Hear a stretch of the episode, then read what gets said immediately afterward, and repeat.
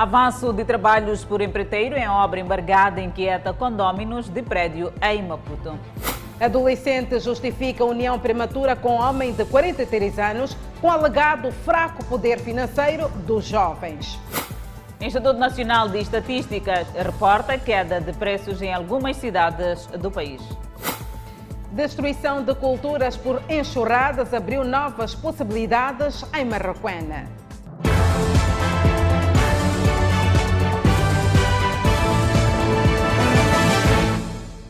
Boa noite, estamos em direto e em simultâneo com a Rádio Miramar e com as plataformas digitais. Moradores agastados com o proprietário da obra embargada num dos prédios na Avenida 24 de Julho, na cidade de Maputo. Estes dizem que o empreiteiro tem estado a danificar a estrutura do prédio. É um conflito que vem desde novembro do ano passado.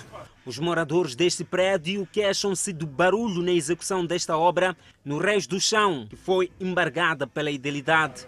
Segundo os moradores, no interior, o empreiteiro está a demolir uma das paredes fortes implantadas com betão armado. A obra foi embargada pelo Conselho Municipal da cidade de Maputo no início do mês de janeiro. Neste momento, o que se pode ver é que as obras dentro deste edifício continuam e os moradores reclamam e dizem que uh, o empreiteiro está a danificar a estrutura deste prédio. Deste lado de fora podemos ver uh, o entulho que está a ser retirado daqui deste edifício. A obra está em andamento, está pronta.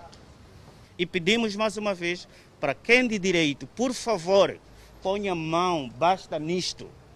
Nós como moradores, nós como moradores, vamos repetir não vamos continuar com esta situação. É uma parede que está sendo demolida e que mexe com a estrutura do prédio. No interior do edifício, as imagens mostram que as obras estão muito avançadas.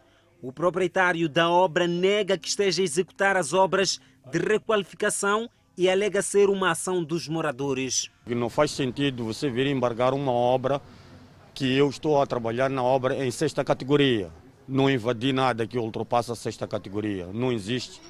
Se o senhor quer presenciar mesmo, posso lhe mostrar a olho vivo para ver que de facto não existe nada, nem há motivos para invadir a sexta categoria. Nós só fizemos pequenos acertos só, porque isto aqui tem problemas, já havia problemas muito antes da gente adquirir a loja, problemas de infiltração. Os moradores dizem que a obra continua. Pergunta, isso é meia dúzia de pessoas, é um complote só, se não estou em erro. O Conselho Municipal da cidade de Maputo diz que o proprietário da obra usou de forma indevida a licença de sexta categoria, referente a pequenas reparações e execução de obras não autorizadas. O vereador de Ordenamento Territorial, Urbanização e Ambiente no Conselho Municipal de Maputo explica que o município vai levantar um processo crime contra este indivíduo. O mais preocupante é que eles demoliram uma parede de betão armado, que até envolveu o Laboratório de Engenharia de Moçambique para ir lá testemunhar. Muito provavelmente aquela parede é estrutural. Num prédio daquela dimensão, tirar uma parede no resto do chão é pôr em risco a vida dos outros vizinhos. Então, preocupa-nos ver esta falta de consideração pelas autoridades, esta falta de respeito pelos próprios vizinhos que moram ali naquele prédio e o facto também de estar a pôr em risco a, vida destas. Já decidimos levar este caso para a justiça, porque eles estão a violar posturas. Posturas são leis municipais e têm lá previsões sobre as penas que devem ser atribuídas fora os embargos, fora as multas e a recolha dos materiais, há ali um processo crime que estamos a iniciar através do nosso gabinete jurídico para pôr fim a esta situação. Os moradores dizem ainda que técnicos estão a fazer a ligação de corrente elétrica de forma clandestina. Homem de 43 anos detido acusado de promover união prematura com uma adolescente de 14 anos de idade. A mãe da menor foi quem denunciou o caso à polícia. Rapariga de 14 anos, resgatada do lar três semanas depois do início da constituição de família com um homem de 43. Sim, é verdade, me envolvi com aquele senhor. Porque, por graças da minha idade não tem dinheiro, não tem nada para me dar, nem futuro. União prematura, supostamente promovida por este homem, que argumenta que se deixou levar pelo aspecto físico e pelas mentiras da menor. Eu ainda queria que ela estudasse até o tempo que ela ficou comigo. Obrigava ela todos os dias a ir à escola. Então, foi o meu erro e o engano por causa da idade. E eu sei do facto que errei. Três semanas de partilha de cama, mesa e quintal, sem sequer informar os pais que a filha menor já era uma esposa. Conhecia ela, ficamos amigos e no meio disso uh, perguntei a idade dela, ela disse-me que tinha 16, vai completar 17. E por lá eu perguntei se ela podia namorar comigo, ela aceitou. E no meio de tudo isso, perguntei dos pais se ela vive com quem, ela disse que vive com a mãe. E insistia ela que eu posso para casa da mãe falar com ela se é possível a mãe aceitar o namoro, essas coisas todas. Ela negou. A mãe da rapariga é uma mulher desolada. Aquilo que está a acontecer é coisa que nunca sonhei para ela. Eu, para mim, sonhava ela ter um futuro melhor do que aquele que eu tive. Sozinha, vê-se incapaz de corrigir a filha. E falta de respeito é o que ela tem tido comigo. Quando fala, tem sido um pouco agressiva. Então, isso não me deixa feliz. E quando eu soube dessa parte de ela já ter se envolvido com esse senhor, eu fiquei tão preocupado por ser uma pessoa que não é da idade dele. A filha, aparentemente alterada, foi ao encontro da reportagem da Miramar para exigir o marido de volta. Está detido? Não há problema. Por que não há problema? Há de sair meu marido, não se preocupe com meu marido. Fumei, mas não ali naquela casa. É. Ela quer aguardar pela soltura do marido. No bairro da Machaquianece, a preocupação aumenta. Temem que o comportamento possa afetar adolescentes e também jovens. Também preocupam-se com a segurança da mãe.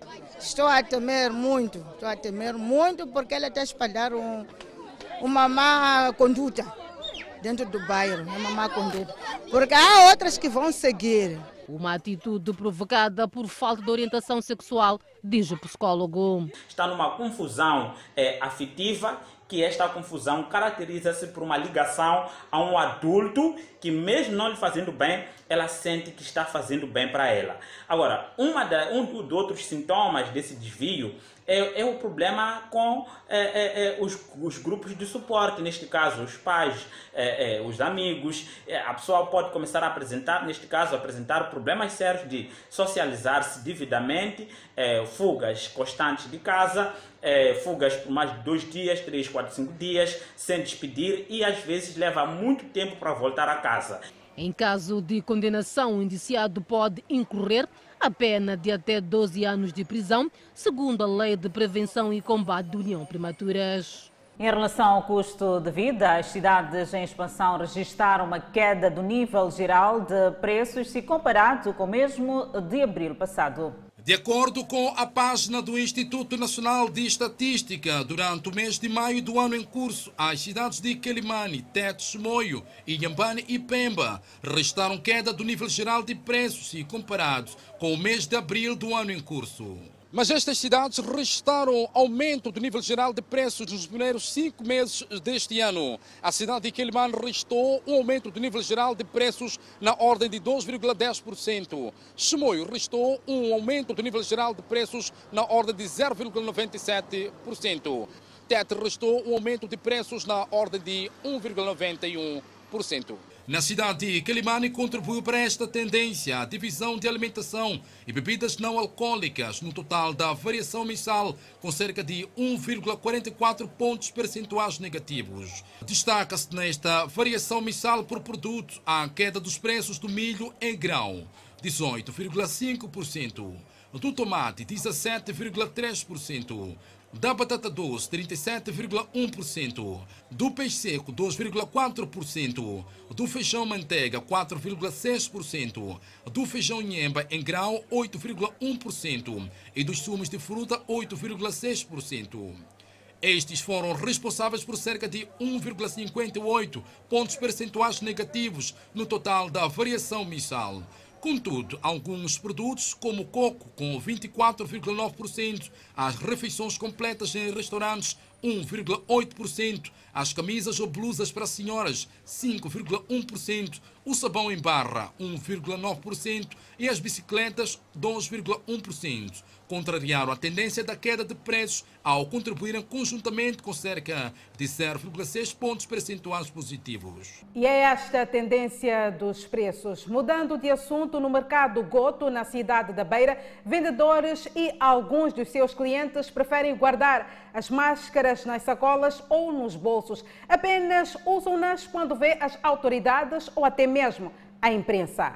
Depois de algum tempo em que o uso das máscaras era frequente, hoje esta medida está a ser ignorada pelas comunidades.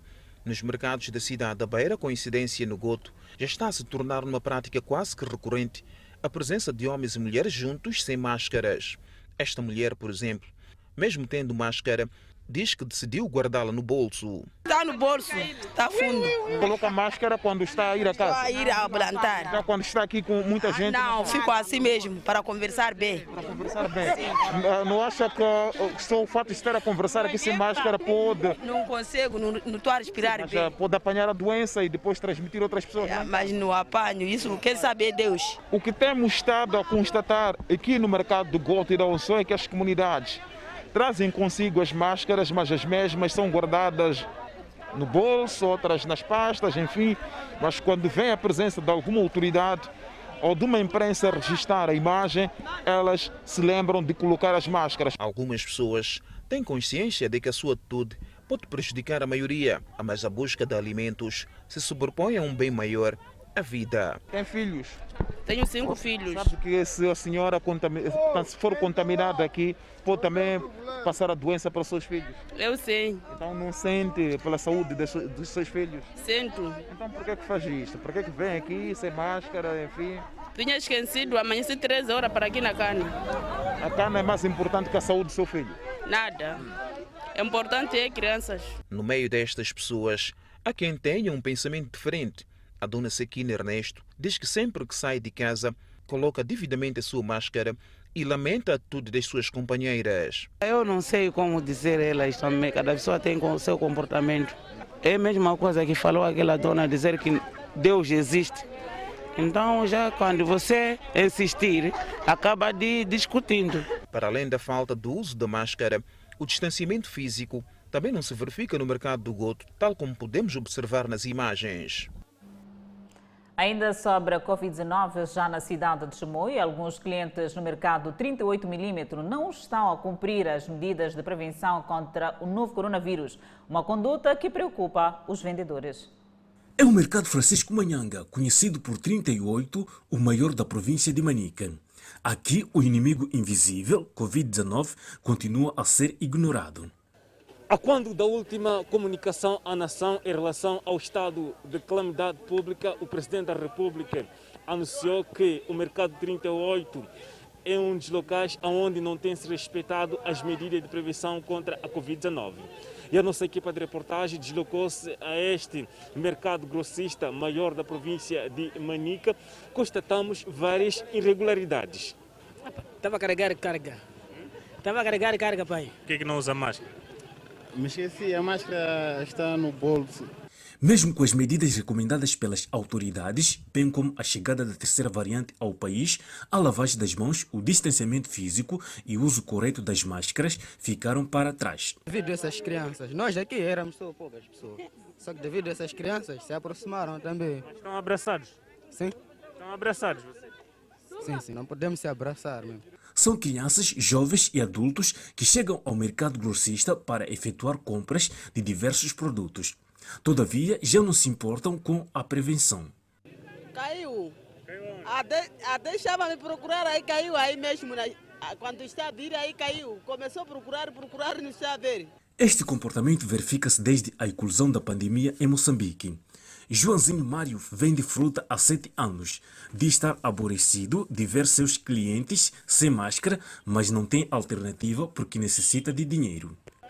Só quando vir aqui sem máscara, nós costumamos falar que vocês têm que usar máscara que quando o vírus ainda está, ainda existe. Sim. Você já tem pessoas sem máscara?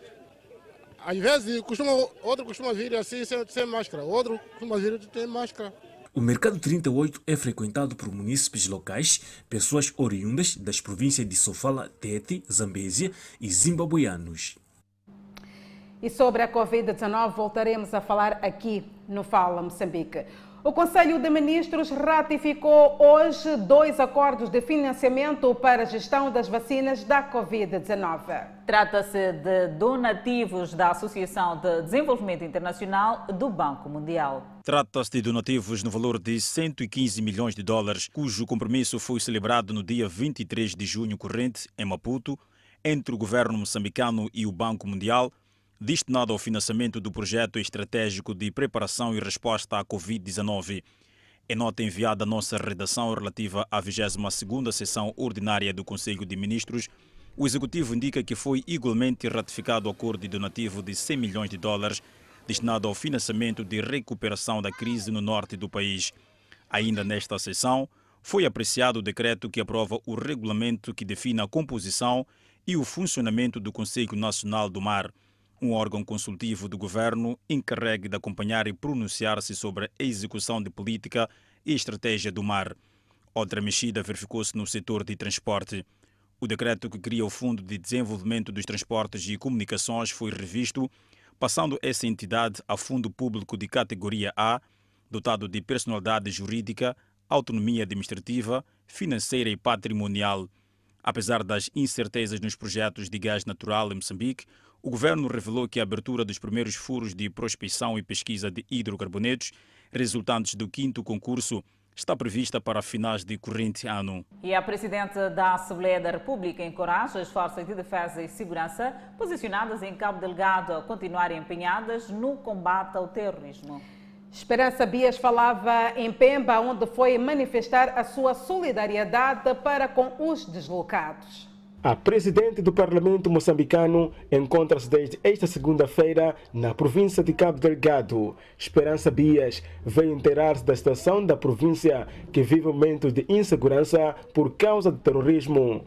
Uma das primeiras palavras da Presidente da Assembleia da República nesta província foi reconhecer e encorajar as forças de defesa e segurança pelo seu empenho na proteção da população contra o terrorismo. Saudar e encorajar as forças de defesa e segurança, aos jovens que não poupam esforços para garantir que a província de Cabo Delgado seja uma província de paz em que se possa circular de um local para outro. E aqui nós queremos encorajar as instituições do Estado, queremos encorajar a população para continuar de mãos dadas e fazer frente a este desafio. A missão a Cabo Delgado inclui também o diálogo e apoio em donativos às famílias deslocadas que se encontram em aldeias de ressentamento.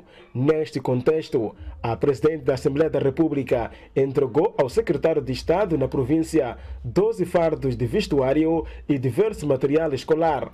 É uma oferta singela, temos alguns fardos de roupa para adultos e crianças e temos também material escolar. Então, isto é o que nós queríamos entregar à província. Achamos que esse gesto deve ser seguido por outras instituições, parceiros e pessoas de boa fé para minorar aquilo que são uh, aquilo que é o sofrimento da população. Numa visita recente a esta região do país, a chefe da Brigada Central do Partido Frelimo de Assistência a Cabo Delgado considerou que a situação humanitária que se vive exige de todos os moçambicanos o incremento das ações de solidariedade a favor das vítimas da insurgência. O apoio e solidariedade é um ato de união, um ato de unidade de todos os moçambicanos e a nossa unidade, com todo o apoio logístico às nossas forças de defesa e segurança, conduzir-nos ao rechaçamento dos terroristas e ao fim desta guerra hedionda de destruição que nós estamos a viver no nosso país com epicentro aqui na província de Cabo Delgado. A vigilância focada aos movimentos estranhos no seio das comunidades foi o outro apelo de Alcinde de Abreu com vista a fracassar quaisquer investidas dos terroristas. De volta à província de Maputo, o agronegócios tem alta no distrito de Marraquena depois das enxurradas que destruíram as culturas. A enxada volta a mexer a terra nas machambas cujas culturas tinham sido varridas por enxurradas. Culturas de rendimento são nova aposta. Esta mulher explica que vai substituir batata doce por cenoura. cenoura numa couve. Estamos a recomeçar. Teremos que correr para outras culturas, como cenoura, por exemplo, porque as bases de batata doce foram varridas pela chuva. Jafar está a se dar bem na cultura de cenoura. O maior número da população daqui vive na base da agricultura. E não só apostei mesmo na, na agricultura como minha tradição. Meus pais são camponeses, já tenho essa experiência já há longa data. Esta vasta área verde é um novo começo do jovem Jafar, depois de as últimas enxurradas terem varido culturas de uma campanha que exigiu de si muitos sacrifícios. Fomos assolados com as calamidades naturais, digo, das cheias, tivemos um retrocesso, é só agora que estamos a arregaçar as mangas para arrancar. Tem cinco trabalhadores que aqui se superam, como o caso deste órfão. Ele que me dá dinheiro para passar para a escola. Sim, eu não sou mano que me ajuda para a escola, porque já não tenho pai. Estou a viver com a mamãe, a mamãe não trabalha. Tenho que fazer esforço para que ela também conseguir uma coisa, né? Já a mano aqui me ajuda. E este chefe de família, cujo pão na mesa de casa sai da machamba. Aqui consigo ajudar os meus filhos a ir na escola e comprar eh, o pouco que consigo para a alimentação da casa. O regresso às machambas depois das chuvas é claramente uma corrida, não simplesmente para a fartura, mas contra a fome. Aconteceu que chuva, choveu, é, foi com água, nós ficamos com fome. Foi com água, fome mata a pessoa. Assim está a começar, nós trabalhamos. Há áreas ainda alagadas que ainda não estão em condições de acolher sementes. Voltamos a falar da Covid-19 da Nissa. A África do Sul passou para o nível 4 de bloqueio, com restrições que também afetam o comércio, dado que o recolher obrigatório é das 21 horas às 4 horas. Afirmativo, Adelaide, até porque a esta realidade os mocaristas aqui no país reinventam-se para fazer face a estas restrições da vizinha África do Sul. Neste momento, Edson Arante está do lado exterior para nos trazer mais detalhes. Edson, muito boa noite. Muito boa noite, Danice, Adelaide, saudações extensivas a todos que estão neste momento a acompanhar o Fala Moçambique. De fato, há esta atualização do horário de funcionamento da fronteira de Ressano Garcia entre Moçambique e a África do Sul. Sabe-se que a África do Sul, segundo as estatísticas oficiais, é o maior parceiro comercial de Moçambique uh, e isso tem impactos, de fato, naquilo que é o negócio. E a conversa, vamos falar mesmo, para falar mesmo dessas restrições, uh, como, como, bem, como bem avançaram, a África do Sul avançou para o nível 4 de bloqueio de restrições da Covid-19. Isto, de fato, pode ter um impacto ah, na nossa economia, tendo em conta que dependemos muito dos produtos vindo deste país vizinho. E temos aqui conosco a Associação de Importadores Informais, mais conhecidos por muqueristas, onde vamos falar com o presidente desta associação para falar dos impactos deste bloqueio, desta entrada para o nível 4 da vizinha África do Sul, tendo em conta este horário foi atualizado pelo Serviço Nacional de Migração ah, desde o dia de ontem. Boa noite, sou da Cara Novela, estamos em direto para o Fala Moçambique. Esta atualização do horário de funcionamento na fronteira de Ressando Garcia, qual é o impacto que isso pode trazer cá no mercado moçambicano, tendo em conta que a África do Sul é nosso maior parceiro comercial, importamos quase tudo vindo desse país vizinho. Boa noite, telespectadores, boa noite, sou jornalista. Uh, bem, conforme estava a dizer, uh, a atualização, portanto, das restrições significa atualizar o normal movimento, portanto, de pessoas e bens. Uh, isto, naturalmente, que vai trazer uh, um impacto negativo, portanto, naquilo que é o processo, portanto, das importações. o que significa que eh, estamos a regredir, estamos a ser devolvidos, portanto, a, vaga, a primeira vaga de, de quando, portanto, eh, da inclusão da pandemia de Covid-19 e numa altura em que as expectativas eram maiores porque já estava a começar uh, a retomar a fluidez, portanto, nas importações, eh, o que já indicava eh, o regresso, portanto, à normalidade, à, à movimentação, portanto, eh, normal de pessoas e bens e que com a retomada ou com a atualização, portanto, destas medidas, uh, significa mais uma vez uh, que estaremos com problemas muito sérios, uh, digo, em, em, termos de, portanto, de fornecimento de, de, dos produtos que nós ainda dependemos delas, portanto, da África do Sul e quando há esta escassez, não há fluidez, naturalmente que isso significará a subida de alguma forma de, dos preços. Portanto, é, o impacto vai ser completamente negativo. Essa subida dos preços pode-se mais ou menos perceber quando é que teremos uma, um possível aumento de preços, tendo em conta que há estas restrições uh, na, na vizinha África do Sul? É, bom, significa que uh, dos produtos que nós importamos, portanto, da, da, da África do Sul, uh, não vão ter aquele impacto, isto é, é aquelas quantidades que nós costumamos trazer, é, porque o próprio movimento é, muito acautelado na fronteira, portanto, de Ressang Garcia. Aquele movimento vai reduzir, significando que, uma vez mais, os produtos não terão aquela frequência, portanto, da, da entrada para o país e isso significará naturalmente o, uh, a subida dos preços. Por quê? Porque não haverá a abundância necessária que temos tido até nesses dias. E perante este bloqueio todo, sabe-se que não é só no presente mês, já vem acontecendo desde o ano passado, desde o março uh, do ano passado, quando registrou-se o primeiro caso oficial de Covid-19 em Moçambique. Há estas restrições vindas da África do Sul já, já há algum período. Qual, como é que a Associação dos Maquiristas, sendo os importadores uh, que metem os produtos que vêm da África do Sul nos, nos, diferentes mercados aqui em Moçambique, como é que, qual é a estratégia estão a adotar, de fato, para minimizar este, este bloqueio vindo da África do Sul? Infelizmente, infelizmente, não temos nenhuma estratégia em relação a isto, porque falar, portanto, das medidas uh, de que são agora decretadas são, portanto, são do outro nível, que é do, do, das entidades uh, sanitárias que visam uh, tomar conta daquilo que são os perigos que podem estar ao nosso lado, quando nós não somos, portanto, eh, eh, cautelosos quanto a essa situação.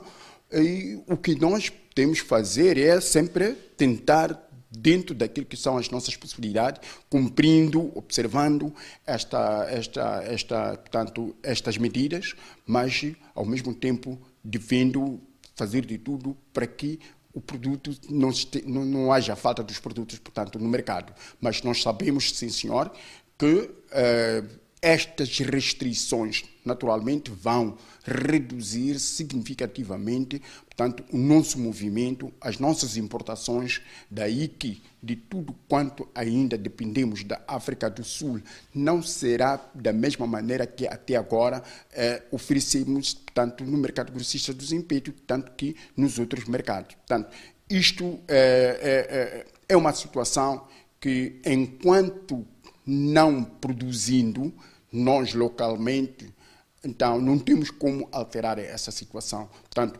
teremos que pacientar, mais uma vez, ver se até quando é que, tanto essas medidas vão ser levados. Muito bem, Suda Carnovela, obrigado por esta informação. Este aqui é o posicionamento da Associação dos Micaristas, uh, olhando para aquilo que é este, esta atualização do horário de funcionamento na fronteira de Ressano Garcia. Sabe que isso pode ter impacto uh, no nível daquilo que diz é o abastecimento dos produtos vindo da vizinha África do Sul, atendendo aquilo que é o nível de dependência que Moçambique tem em relação a este país vizinho. Adelaide e Danissa devolvo a palavra para os estudos do Fala Moçambique. Muito obrigada, Edson Arante, por esta pronta intervenção e continuamos a olhar para outras notas informativas, mas ainda na África do Sul, o ex-presidente Jacob Zuma foi na manhã desta terça-feira considerado culpado por desacato ao tribunal e foi condenado a 15 meses de prisão.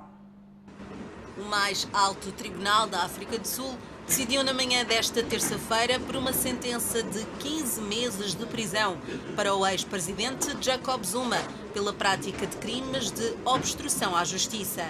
Ao proferir o julgamento, o presidente da Suprema Corte em exercício foi claro, dizendo que para Zuma especificamente, o seu desprezo pode ser repreendido no sentido mais forte.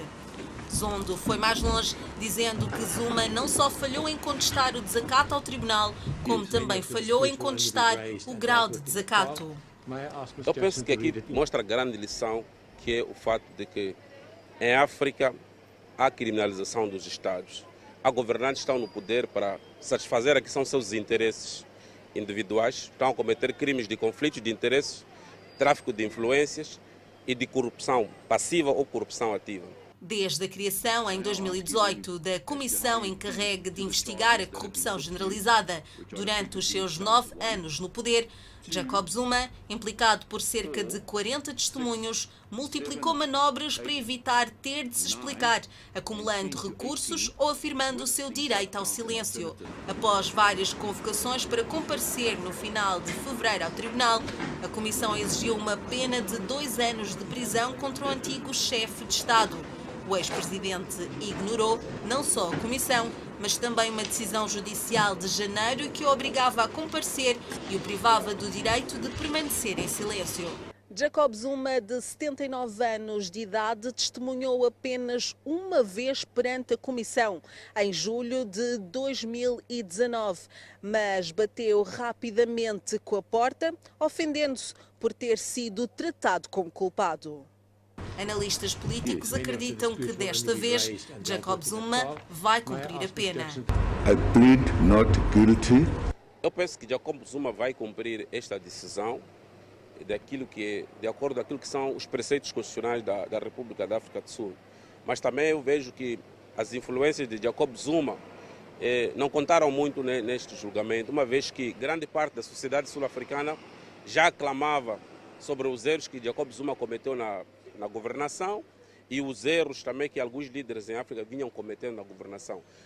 Eu penso que a ideia essencial é que o fato de que quem julgou Jacob Zuma na África do Sul não, não foi o tribunal, mas foram o povo, é o povo sul-africano Envolvido em escândalos, Jacob Zuma tinha sido forçado a demitir-se em 2018. Foi substituído pelo atual presidente Cyril Ramaphosa, que fez da luta contra a corrupção um cavalo de batalha mas foi ele próprio chamado a testemunhar perante a comissão. Desconhecidos vandalizam centro de saúde de Ulene. E obras abandonadas abrigam malfeitores na Machixe. Notícias a acompanhar logo após o intervalo. Até já. De volta ao Fala Moçambique. Desconhecidos roubam diversos equipamentos no centro de saúde de Ulene, na cidade de Maputo. A direção desta unidade hospitalar diz não ser a primeira vez que o centro é vandalizado. O cenário é de portas arrombadas e material informático roubado no centro de saúde de Hulen. Os dados são preliminares.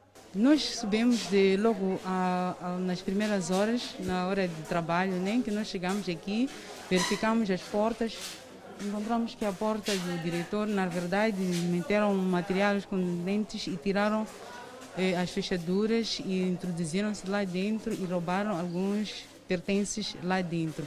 Segundo a direção do hospital, a ação aconteceu à madrugada. Os criminosos teriam procurado vários compartimentos deste local, não conseguindo o primeiro, teriam arrombado este, de onde retiraram material informático. Não se sabe que mais eh, teriam roubado, mas o guarda acabou detido para depoimentos. Na verdade, nós já temos aqui um guarda, é um guarda comunitário que ele está aqui 24 sobre 24 e o que ele conta é que ele já esteve aqui no local, mas a polícia também está lá a trabalhar com ele, mas temos o guarda assim. E mais uma incursão dos bandidos nessa unidade sanitária.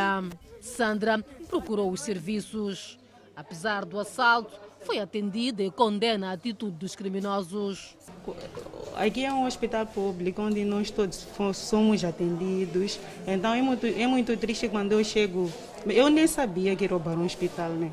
Nós todos devemos ficar atentos aqui ao hospital para saber, mas tem pessoas que vêm, ficam aqui a fumar. Deve haver um guarda aqui né, para zelar pelo hospital. Uhum. O centro de saúde serve não só a mais de 25 mil habitantes do ULNA, mas de muitos arredores. Penso que é uma pessoa daqui, das proximidades. E há todo um trabalho que nós estamos a fazer junto dos nossos chefes de quarteirão daqui para ver o que é que se pode fazer para acabarmos com este problema. Né? Depois da casa arrombada, o momento é de ensaio de novas estratégias de segurança para que cenários similares não voltem a ocorrer. Enquanto isso, está detido o cidadão que no passado 26 do mês em curso amarrou e arrestou seu cunhado no carro na vila de Malema, província de Nampula. É um caso que foi denunciado por populares através das redes sociais por meio deste vídeo amador que mostra o jovem amarrado na cintura e perseguindo o carro do cunhado. Minutos depois da ação, o cidadão foi detido pela polícia e agora responde pelos seus atos junto da justiça. O comando distrital reagiu de imediato, prendeu o cidadão, prendeu o arguído e submeteu às celas do comando. Lá ficou, tomamos conhecimento também a partir da comandante do distrito, dirigi-me à procuradoria, digo ao comando para perceber o que é que realmente estava a acontecer e detemos. Foi conduzido às celas do, do, do cadeia civil, onde se encontra neste momento. De acordo com o nosso entrevistado, o jovem cometeu de forma cumulativa três crimes, com destaque para a condução perigosa de meio de transporte, exposição ao perigo e ofensas corporais com intenção de injuriar. O certo é que estamos perante uma flagrante violação dos direitos humanos. Isso não nos resta dúvida e nós temos que reprimir esse tipo de atitude.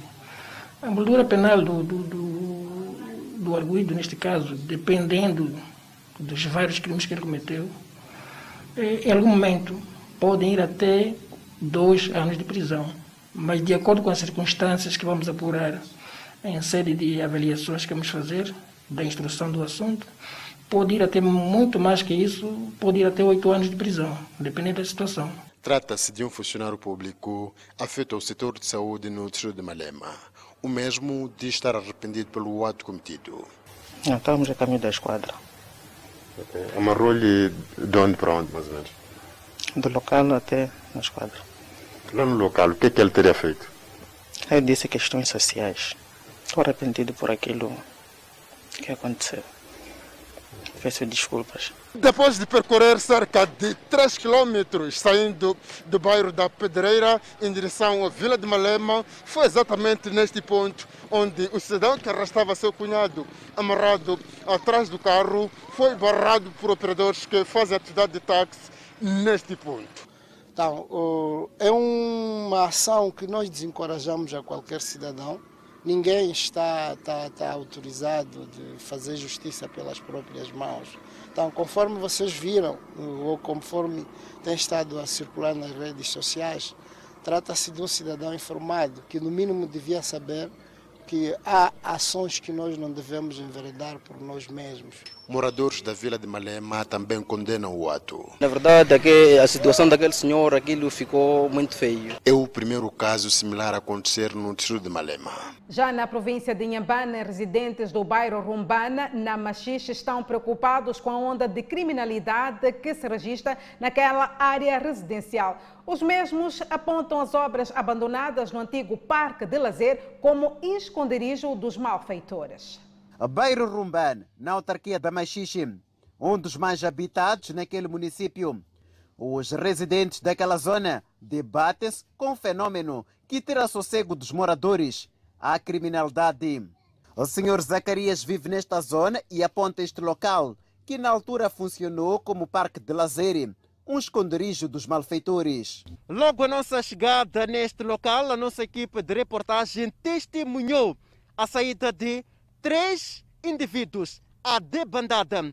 Estavam concentrados nesse escombro e, por sinal, estavam numa sessão de consumo de drogas. Os residentes desta zona relatam casos de assassinatos. A partir dos anos 20, 21 horas é difícil passar por aqui. Uhum. Arrancam celulares, agridem, estupram, um pouco de tudo. Sim, sim. Está mal para a zona isso? Muito mal, muito mal. Então esses escombros aqui aproveitam, se escondem-se aqui e fazem tudo de mal. Há alguns que aterrorizam o bairro. São jovens que vivem nas proximidades deste local, ou seja, rostos bem conhecidos. Daí que muitos são reticentes em falar à imprensa. Mais protegidos contam episódios dramáticos. Vi uma senhora chorar ali, foi arrancado o telefone, dinheiro, tudo. Então os gajos correram, deixaram assim embaixo. Sim. Okay. Dizem que hoje também houve um corpo sem vida. Aí. Exatamente, houve um corpo sem vida e que eu não sei se foi batido ou foi assassinado, isso já que não sei. Aguardaram de manhã ver um corpo aí? Sim, é isso. Quando atardece, apanha jovens aqui sentados a conversar, não sei se é que parece estão a estudar, enquanto nada, nada, nada. Não é possível passar daqui a partir de... bastou ficar escuro? É, não, não é possível. Uhum. Sim, é, tinha que passar mesmo com medo mesmo. Uhum. Hum. É, até, é a partir daí, no Sobagem, até aquela zona de Scanjanina, aí embaixo aí. E há pessoas, já, uns jovens que, que, andam aí à noite, basta dar 19 horas, eles pronto, começam a andar, assaltam pessoas. Os residentes de Rumbane pedem mais esforço quanto à patrulha por parte das autoridades policiais. Que talvez a polícia ou as autoridades nos ouvissem, colocassem ou obrigassem esta zona para se limpar ou colocassem diariamente alguns polícias para vigiar, porque isto aqui é um mal mesmo para os utentes. Ficam ameaçados vocês que vivem? Muito, é difícil passar por aqui. Das 19 horas a gente não dá, não passa por aqui. Uma vez que antigamente isto era um sítio muito bem, a gente vinha divertir-se, mas agora é, é um parque de bandidagem. Eu acho que deve haver uma segurança mesmo. É. Fiscalização da polícia. Fiscalização de polícia, sim, sim. E limpeza também. Limpeza também sim é necessário. Com esse mato aqui aproveita os gajos a, a assaltarem pessoas. As autoridades locais prometem se pronunciar sobre o caso nos próximos dias. Arrancam em setembro próximo as obras de construção e reabilitação da estrada Macia Choque na província de Gaza. O anúncio foi feito pelo Ministro das Obras Públicas, Habitação e Recursos Hídricos, João Machatine, que visitou o troço. É uma estrada que facilita a mobilidade de pessoas e bens, com destaque para os produtores de produtos agropecuários. Serão intervencionados nesta via de acesso cerca de 60 quilómetros. As obras, segundo o Ministro das Obras Públicas, Habitação e Recursos Hídricos, terão a duração de um ano. De visita à província de Gaza, João Machatine destacou a importância desta via de acesso.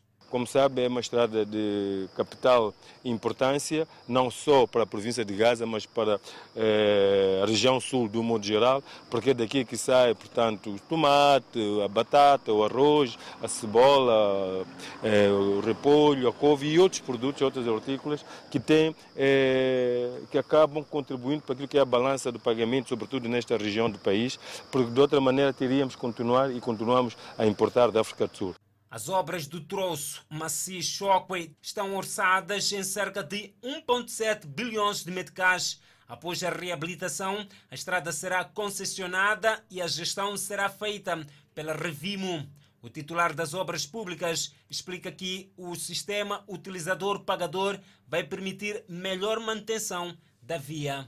A gestão da Revim não poderia ser mais transparente do que aquilo que está preconizado, não só pela exigência dos próprios acionistas, mas também pelo fato de estar na Bolsa eh, de Valores e também pelo fato de todos aqueles que forem eh, contribuir para a manutenção das estradas terem que eh, permanentemente saber o que é que está sendo feito com o, o, o seu dinheiro. Questionado sobre as alegações da sociedade civil em torno das portagens English na estrada circular de Maputo, João Machatine respondeu nos seguintes termos. É, não vemos qual é a ilegalidade, como dizemos que o princípio do utilizador-pagador não só é, está plasmado na política de estradas, que Moçambique é, concebeu, mas também faz parte de uma convenção da SADEC, da qual Moçambique é consignatária e, portanto, não é nada que estivesse fora daquilo que são instrumentos legais do nosso, do nosso país. Na província de Gaza, João Machatine visitou infraestruturas de abastecimento de água. O Sufo Momada avalia autarquias geridas pela Renamo. E olhando para a saúde, Moçambique registra mais 36 casos totalmente recuperados da Covid-19. Notícias a acompanhar logo após a intervalo. Até já esperamos por si. O Fala Moçambique está de volta. O presidente do partido Renamo, Ossofo Mamad, trabalha desde esta segunda-feira na província de Nampula para monitorar as atividades realizadas pelas autarquias atualmente geridas pelo seu partido. Na autarquia de Malema, o líder do maior partido da oposição, Suf Momadi, primeiro foi recebido pelos seus membros e simpatizantes e depois efetuou visitas a várias infraestruturas sociais e econômicas que estão a ser feitas pelo dia local, com destaque para pontes, estradas, incluindo as obras de construção do campo municipal. Embora o município é pequeno, mas teve uma boa iniciativa eh, que possa eh, eh, garantir a saída de talentos da vila de, quê? de, de Malema. É um bom sinal que gostamos e orientamos para que continue a trabalhar. Porque o município quer viver num ambiente saudável. E vimos ali eh, infraestruturas que são sanitários. E não foi uma coisa para ser feito hoje no dia seguinte eh, ficar destruído. E pedimos que os municípios que conservem esses sanitários e que usem eh, com uma, eh, uma organização e disciplina. Para dizer que estou satisfeito. Estamos satisfeitos porque encontramos uma governação daquilo que nós esperávamos. A visita à autarquia de Malema acontece um dia depois de trabalhar na cidade de Nampula. No Conselho Autárquico de Malema, o Suf diz que, além de fazer acompanhamento das atividades que estão a ser realizadas pela autarquia local, está igualmente a afinar a máquina rumo aos próximos pleitos eleitorais. E nós temos pleitos eleitorais à nossa frente, é preciso que combinemos em relação àquilo que queremos fazer para o futuro. Porque nós não queremos governar este, esta vila só em cinco anos, queremos que governemos mais de 20, 30 anos. Para isso é preciso um trabalho, é preciso uma organização, é preciso que encontremos fórmulas que nos levam à vitória. Ainda em Malema, o Suf Momadi orientou a formação de quadros distritais do seu partido e esta quarta-feira desloca-se ao distrito de Angoche para prosseguir com o acompanhamento das realizações da autarquia local.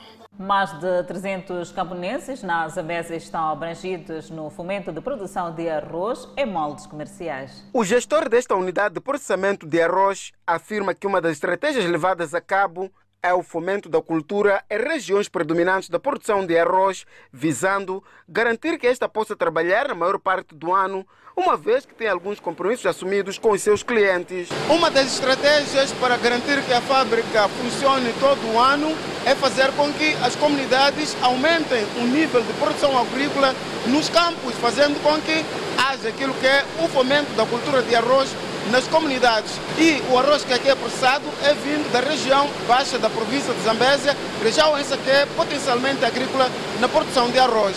A nossa capacidade de produção depende muito da matéria-prima. Se tivermos o arroz bem seco, podemos fazer 7, 14 toneladas, dependendo da hora que nós começamos. Onde vocês adquirem matéria-prima aqui? A matéria-prima nós adquirimos com grandes fornecedores, que é o caso de fornecedores de Ilalane, fornecedores de de Maganja, todo o distrito possam englobar. Temos uma associação que trata disso. O Instituto de Cereais de Moçambique avança que, apesar de alguns distritos da Zambásia possuírem características favoráveis para a produção de arroz, há que se continuar a trabalhar de forma a potenciar o agroprocessamento com vista a reduzir a importação deste produto. De facto, a cultura de arroz, o produto arroz é um produto que continua a ser um grande desafio para o governo de Moçambique, de uma forma geral, e obviamente para os governos locais. Ainda não atingimos aquilo que é o break and even point da produção, o equilíbrio da produção, Uh, e é preciso confessar, de facto, que a balança comercial do arroz ainda é nos negativa. A maior parte da matéria-prima fornecida nesta indústria é proveniente dos distritos da região centro e sul da província, nomeadamente Maganja da Costa, Namacurra, Xinde, Inhaçuns, Nicoadala e Climane. Reforçada a capacidade de internamento no âmbito da Covid-19. Portanto, decorrente do aumento do número de casos da Covid-19 que se registra no país, o Ministério da Saúde aprimora a sua capacidade de internamento para casos graves da doença. Nesse sentido, o Ministério da Saúde passou desde ontem, segunda-feira, 28 de junho de 2021, a receber pacientes no recém-instalado Centro de Internamento do Hospital Geral de Mavalani, na cidade de Maputo. Portanto, vemos as imagens. Há aqui mais camas que foram instaladas de modo que possam receber pacientes. Aliás, já há inclusive pacientes que estão portanto, acomodados a receber tratamentos contra esta pandemia uh, viral. Portanto, está aqui esta capacidade de internamento que foi reforçada no país no âmbito da Covid-19. Sem contar ainda que existem ventiladores para casos mais graves desta doença, desta pandemia viral, que é o novo coronavírus. Ainda sobre a pandemia viral, nas últimas 24 horas houve registro de mais 36 casos totalmente recuperados da Covid-19. O país tem um cumulativo de 71.186 recuperados da Covid-19. Por outro lado, Moçambique tem cumulativamente 3.778 internados e 176 recebem tratamento nos centros de isolamento. Moçambique tem 75.828 casos positivos registrados, dos quais 75.459 de transmissão local e 369 importados. O nosso país testou nas últimas 24 horas 1.735 amostras, das quais 406 revelaram-se positivas. Destas, 378 são de nacionalidade moçambicana, dois estrangeiros e 26 de nacionalidade ainda por identificar resultam de transmissão local. Moçambique registrou mais três óbitos da Covid-19, elevando para 872 vítimas mortais. E neste momento o país tem 3.766 casos ativos devido à pandemia viral. E continuamos a olhar à saúde. Desta feita, o Conselho Nacional de Combate ao HIV-Sida diz não ter dinheiro para financiar às associações. Deste modo, a falta de fundos está a condicionar ações da luta contra o HIV-Sida na província de Manica. Moçambique é o quarto país mais afetado pelo HIV-Sida no mundo, com uma taxa de prevalência de cerca de 13%, segundo um informe do Gabinete Parlamentar de Prevenção e Combate ao HIV-Sida, publicado no ano 2020.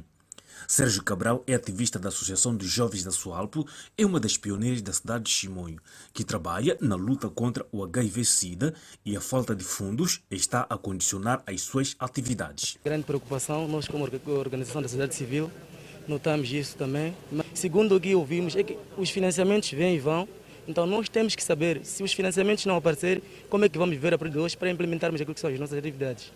São mais de 20 associações que estão a enfrentar dificuldades com a falta de dinheiro. Algumas delas fecharam as portas, enquanto outras trabalham a meio gás. Com a falta de fundos, digamos que nós vemos trabalhando, temos apoio da, do nosso parceiro, que é o Passos. Então, para nossas atividades, ele tem nos apoiado de acordo com o período em que estamos de pandemia, eles têm nos apoiado com material de proteção, mas de uns tempos para cá temos tido um bocado de dificuldades. O Núcleo Nacional de Combate ao HIV-Sida reconheceu o problema e assegurou que o governo está sem dinheiro devido à crise causada pela Covid-19. O que nós dissemos é que o país é este que nós temos. A questão da falta de financiamento não é só para a área da HIV, é um problema conjuntural. Com a Covid-19 piorou. A Secretária Nacional de Combate à HIV-Sida encorajou as associações a fazerem trabalho de sensibilização nas comunidades para que os doentes não sejam discriminados. Como sabemos, temos a Covid-19, mas o HIV ainda está aí e não podemos nos distrair. Temos que continuar a fazer ações de sensibilização nas comunidades. Temos que continuar com a nossa grande luta que é contra o estigma e a discriminação e fazer a ligação das pessoas com as unidades sanitárias. A representante do Pelor reuniu-se na cidade de Chimoio com as associações para delinear estratégias de combate e prevenção contra o HIV-Sida. E no centro do país, o Ferroviário da Beira apresenta novo técnico. Voleibolistas falham qualificação para as Olimpíadas de Tóquio. São notas informativas para muito bem poder acompanhar logo a seguir o intervalo. Nós voltamos dentro de instantes. Até já. De volta ao Fala Moçambique, espreitamos a página desportiva. Os voleibolistas nacionais falharam a qualificação para os Jogos Olímpicos de Tóquio. Os atletas dizem que a Covid-19 perturbou o processo de preparação e garantem trabalhar para chegar às Olimpíadas de Paris em 2024. Continuamos a trazer a informação e desta feita vamos olhar uh, a nível nacional naquilo que dá sentido aos Jogos. Desta feita falamos do Ferroviário da Beira regresso de um treinador que muito bem conhece a casa. O espanhol Luís Lopes já trabalhou nas locomotivas beirenses por quatro épocas, tendo ganho dois títulos nacionais. Em face desta situação, o casamento entre as locomotivas da capital provincial de Sofala e o técnico espanhol, que assinou por duas épocas, foi fácil, tal como explica Carlos Crispim, vice-presidente dos locomotivas beirenses. Queremos é, é, rapidamente é, conquistar as principais provas. Temos desafios mais para frente, num momento atípico, eh, que refirmo a BOL, por exemplo, para o escalão séniores masculinos, mas também os campeonatos nacionais, portanto, de séniores. Luís Lopes, que substitui de cargo Nazir Saleh, que não renovou com os locomotivas do Chivev, disse que volta ao Ferroviário da Beira com a ambição de ganhar. Eu sou um ganhador, me conhecem outra vez, mas o certo é que na outra vez campeamos duas vezes e acho que para Beira foi acho que muito bom, histórico, não sei como definir, mas o que sim sei é que eu quero ganhar. Para esta época, o Ferro Verde Beira conta com um plantel de 16 jogadores, reforçado com irmãos Novela, que transferiram-se do Ferro Verde de Maputo para os locomotivas da capital provincial de Sofala. Na sua apresentação, os irmãos Novela disseram que há muito tempo que ambicionavam jogar nos locomotivas beirenses e, por isso, este fato é o concretizar deste objetivo e prometem dar tudo para proporcionar alegria aos amantes da bola ao sexto, nesta maior segunda cidade do país. E se viemos é porque realmente queremos ou queremos tentar provar fora do nosso habitat normal, nesse caso, que era o Ferroviário de Maputo, que é possível fazermos diferente e ajudar a equipa a alcançar os objetivos, que é ganhar campeonatos, nesse caso. Não só campeonatos nacionais, como fazer boa prestação a nível da África. Nesta época, a principal equipe de basquetebol sénior dos locomotivas beirenses contará com 16 atletas. Os voleibolistas nacionais falharam qualificação para os Jogos Olímpicos de Tóquio. Os atletas dizem que a Covid-19 perturbou o processo de preparação e garantem trabalhar para chegarem às Olimpíadas de Paris em 2024. As duplas masculinas da Seleção Nacional de Voleibol de Praia, Aldevino Novunga, José Manglhate e Ainadine Martinho, Jorge Manglhate, regressaram esta terça-feira à cidade de Maputo depois de terem participado em Marrocos no último campeonato de qualificação para os Jogos Olímpicos de Tóquio, Japão. Os atletas nacionais conseguiram até chegar à final do torneio, mas não mostraram capacidade suficiente para derrotar os marroquinos, que tiveram uma intensa preparação nesta fase da Covid-19. Fase da pandemia que prejudicou o processo de preparação das seleções nacionais de voleibol de praia. Em masculinos, os voleibolistas não conseguiram vencer o Marrocos no jogo da final. Voltam com a medalha de prata. Não desanimados, estão convictos de que os próximos anos serão determinantes para trabalhar e conseguir a qualificação para os Jogos Olímpicos 2024. Infelizmente mesmo não conseguimos qualificar, mas nós temos muito a agradecer, em primeiro lugar, a Deus por ter nos permitido e eh, ter nos guiado durante, essa, durante esse percurso em tempos de Covid. E mesmo assim, a equipa sem rodagem, com bastante dificuldade para treinar durante a preparação aqui, conseguiu ir buscar a prata que não era o objetivo principal, mas já é, para nós é um motivo de orgulho, pois fomos até o fim, demos o nosso máximo, a equipe esteve muito bem. As duplas da Seleção Nacional Feminina de Voleibol de Praia, Jéssica Moiane, Vanessa Muyanga e Ana Paula Mércia Mucheza, participaram também do campeonato em Marrocos. A experiência foi boa, uh, tivemos uma complicação no, no, nosso jogo do quartos de final, que era o jogo que decidia a nossa passagem para as meias finais, sendo assim que teríamos uma certa facilidade em termos de, da equipa que podíamos calhar com ela nas meias finais, mas infelizmente não conseguimos passar. Uh, tivemos a nossa derrota com o Quênia nos quartos final. Quero acreditar que para os próximos Jogos Olímpicos em Paris, se trabalharmos mais, vamos passar, porque tivemos, digo, o azar de calharmos com, com a equipe que foi vencedora, nesse caso, que qualificou, que foi a Quênia. Entretanto, nos próximos anos, o técnico brasileiro poderá orientar os processos de treinamento dos voleibolistas nacionais com as atenções viradas para as Olimpíadas de Paris, agendado para 2024 que, que estou, estamos a trabalhar fortemente com a Secretaria do Estado de, de Desporto. Nós conseguimos, uh, fruto deste trabalho todo que vemos fazendo, conseguimos que a Federação Internacional nos alocasse um treinador internacional para Moçambique, um brasileiro, que deverá vir a Moçambique, ficar dois anos a trabalhar no nosso vôlei. E uh, a única coisa que está a faltar é conseguirmos o visto de entrada deste treinador e a sua família. Obviamente, para vir dois anos, ele terá que vir com a família. Em feminino, Quênia conseguiu a vaga para as Olimpíadas de Tóquio. Em masculino, a vaga foi ocupada por Marrocos. E convidamos a um breve intervalo, mas antes a previsão para as próximas 24 horas. No norte, Pemba 28 de máxima, Lixinga 25 de máxima, Nampula 29 de máxima. Seguimos para o centro do país. Tete como máxima de 32, Quilimane 30, Chimoio 28, Beira 27. Já na zona sul do país, Vilanculo de máxima poderá registrar 26, a cidade de Inhambane 27, Xeixai 30 e uma cidade capital de máxima poderá registrar 32 graus Celsius e uma mínima de 18. De acordo com o Fundo de População das Nações Unidas, as mulheres do Malau enfrentam risco de morte ao longo da gravidez ou parto. Num país onde os hospitais estão tão vazios que se espera que as mulheres tragam suas próprias lâminas de barbear para cortar o cordão umbilical de seus bebés, o agravamento da pobreza agora causado pela pandemia da Covid-19 está a colocar ainda mais a vida das mulheres em perigo. As autoridades dizem que muito menos mulheres grávidas no Malau recebem os cuidados de saúde de que precisam em meio à pandemia, com muitas desistindo de visitas médicas e contando apenas com parteiras tradicionais que fornecem apoio emocional e administram tratamentos tradicionais com ervas, mas são tecnicamente proibidas pelo governo por causa da sua falta de treinamento formal.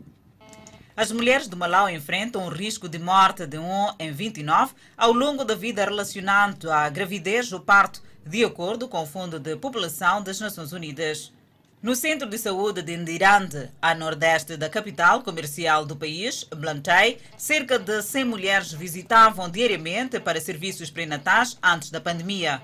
Quando a Covid-19 surgiu, este número baixou pela metade e agora é de 15 a 20 pacientes. Às vezes, até as mulheres que vêm para o pré-natal têm medo de dar à luz na clínica durante a pandemia, preferindo dar à luz em casa. As mulheres do Malau são incentivadas a dar à luz sem intervenção médica e muitas acreditam que medidas de emergência, como cesarianas, são vergonhosas e um sinal de fraqueza.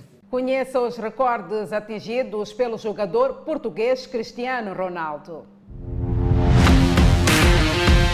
Não podemos negar, Cristiano Ronaldo foi uma das principais figuras da fase de grupos do Euro 2020. Portugal não foi além dos oitavos de final da competição, mas CR7 acabou por brilhar no torneio, onde aproveitou para somar mais uns recordes. Com 5 golos em 4 jogos, Ronaldo passou a contar com 14 remates certeiros em europeus, ultrapassando assim o recorde de Michel Platini, que somava 9 golos. Aos 36 anos, o capitão da seleção nacional tornou-se no primeiro jogador a marcar presença em cinco fases finais de um campeonato da Europa. Ronaldo acabou ainda por igualar o recorde do iraniano Aldidai ao chegar ao golo 109 com a camisola de Portugal.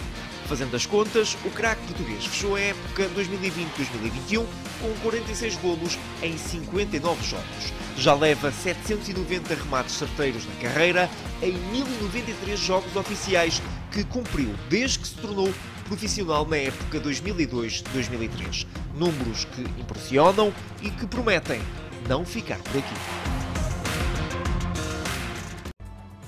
Desta maneira, colocamos ponto final ao Fala Moçambique. Obrigada pela atenção dispensada. Nós voltamos a estar assim, bem juntinhos, amanhã, à mesma hora, aqui no Fala Moçambique. Até lá, fique bem.